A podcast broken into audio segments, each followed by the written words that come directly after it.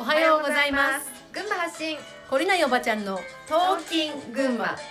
本日3月28日ひろみとゆかりとピーちゃんでお送りします。イエーイ。わ今日もゲストが。ゲスト来ました。お願いします。えーっと3年前から私たちと一緒に、まあ、この世界のおかしさについて発信していこうよっていうふうにうん。一緒に活動しているピーちゃんです。です。はい あのね彼はあのえっとまあ鍼灸師さんなんだけど本当にいろいろこう調べてくれていて、うんなんか探求するのが好きなんだよねうん分析したり探求したりね。うんうんで私とかゆかりさんもやっててなんかわからない時はき聞くんだよね。ヘイピーちゃんうん「ヘイピーちゃん 調べて」ってね。でまあいろいろねえっ、と、まあ、男性なのでうん。なんだろう。ちょっと話が難しくなることも あるかもしれないし、おばちゃんの視点とはちょっと違うね。ううん。んあの違うと思います。あのただ分かりやすいですよ。そう、うん。ただ分かりやすくいろんなことを説明してくれるから。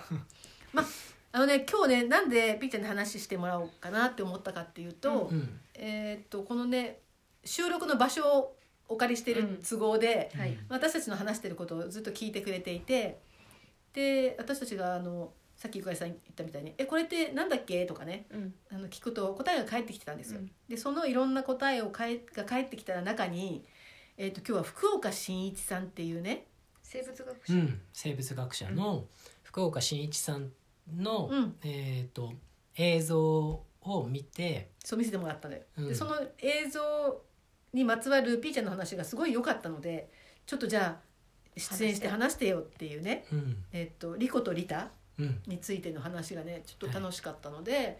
それしてもらおうかなと。そもそも福岡伸一さんとはどういうどういう？えー、と福岡伸一さんというのは生物学者で、ううんと日本の,、うん。まあ、あの生物学の第一人者うん。の人なんだけど、うん。あの動的平衡って聞いたことある？ないないであすない、はい。あの動的平衡もうん。本当に、えー、と科学と、うん。いわゆるこう冷静というか、あをー表してくれている、うん。あのキーワードになる言葉なんだけど、うん。動的平衡から説明した方がいいんかね？うん簡単にね。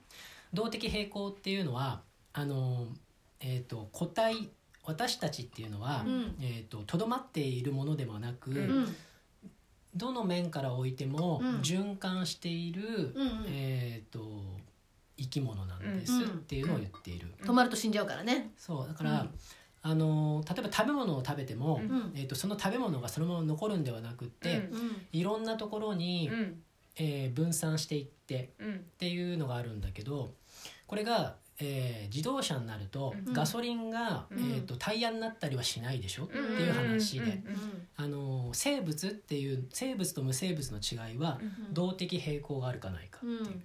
うんエネルギーとしてってこと？そう車は、うんえっとガソリンはどこまで行ってもガソリンとしてしか使えないんだけど、うんえー、と人間は食べ物を食べたらそれがいろんな細胞になるという、うん。全てのものに行き渡って、うんまたそれが、えー排出されて、うんまた違うところに行くっていうのが、うん、と動的平衡うんっていううん。話うん。なるほど。っていう、うん、と福岡伸一さんっていう人がいるんだけど、うんえー、とこの福岡伸一さんっていうのが 生命とはうん。利他であるとうん。言っていて、はい。えー、とこれがなんで、えー、と自分の中でうん。感銘を受けたかっていうと、うん。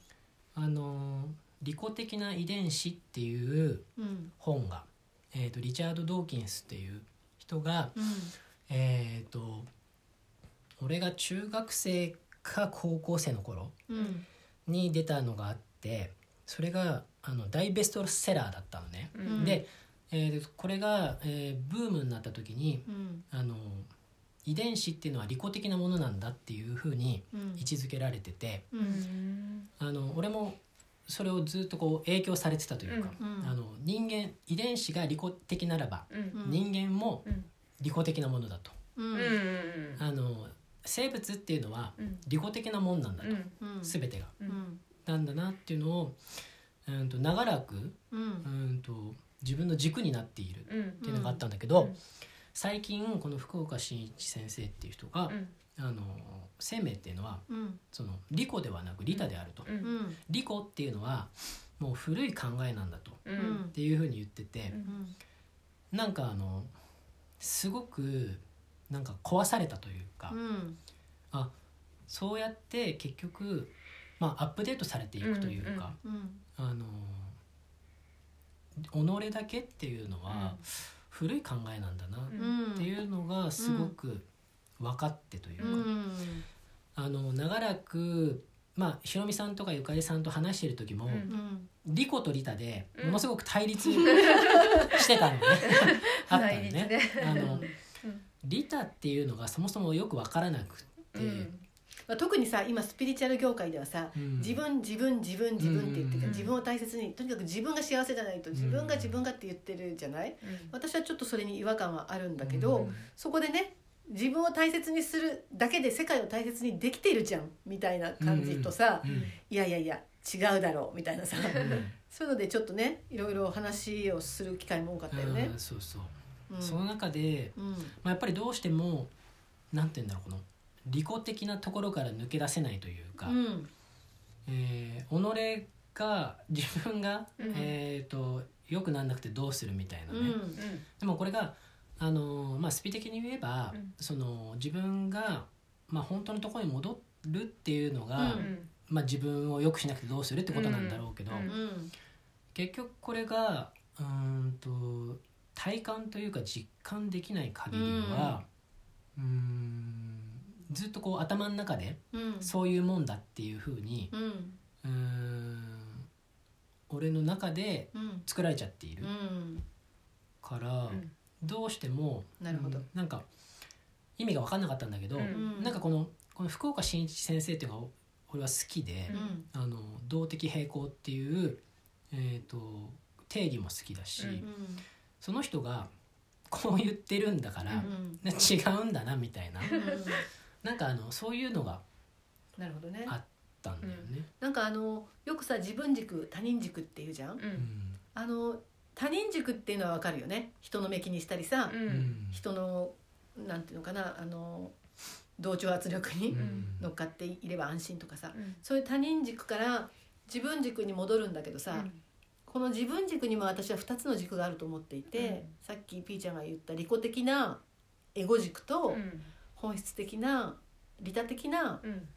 自分軸とねうん。2つあると思っていてやっぱりその魂の成熟度というか成長の過程でこう利己的なところから利他的なところに成長していくとその自分軸のさらに先にこう共存していくっていうさ。うん流れになっていくんだろうなって思うんだよね。うん。でこのあのスピスピリチュアルを勉強していくんだけどいつまでたっても他人軸から自分軸には移行したけども、うん。自分軸の中の利己的自分軸っていうところにとどまってると、なかなかさその次に進めないじゃん。うん。でも多分 B ちゃんは今そのそこから利己的ではないうん。利他的な自分軸っていうのをこう思い出し始めたというかさ、うんそれを思い出すところに、まあ、タイミングに来ているというかさ、うん。それだけ魂とかさ、まあ、人間的な成長も今起きてきてると思うんだけど、今この地球の波動領域というか宇宙からのサポートも含めての、うん。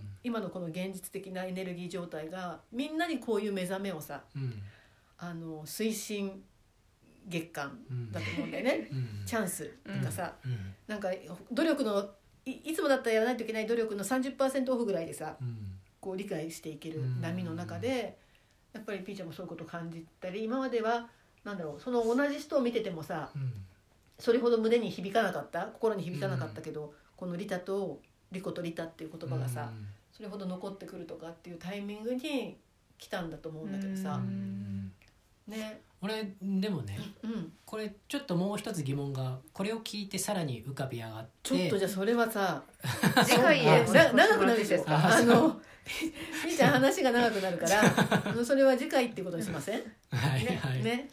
明日もまた三人でお送りいたします。ちょっとね 今週は真面目な話もあってのはい。ね。はい。一週間ですね。はい。それでは今日も良い一日をお過ごしください。じゃあねー。じゃあねって言ってよそこは言うのね。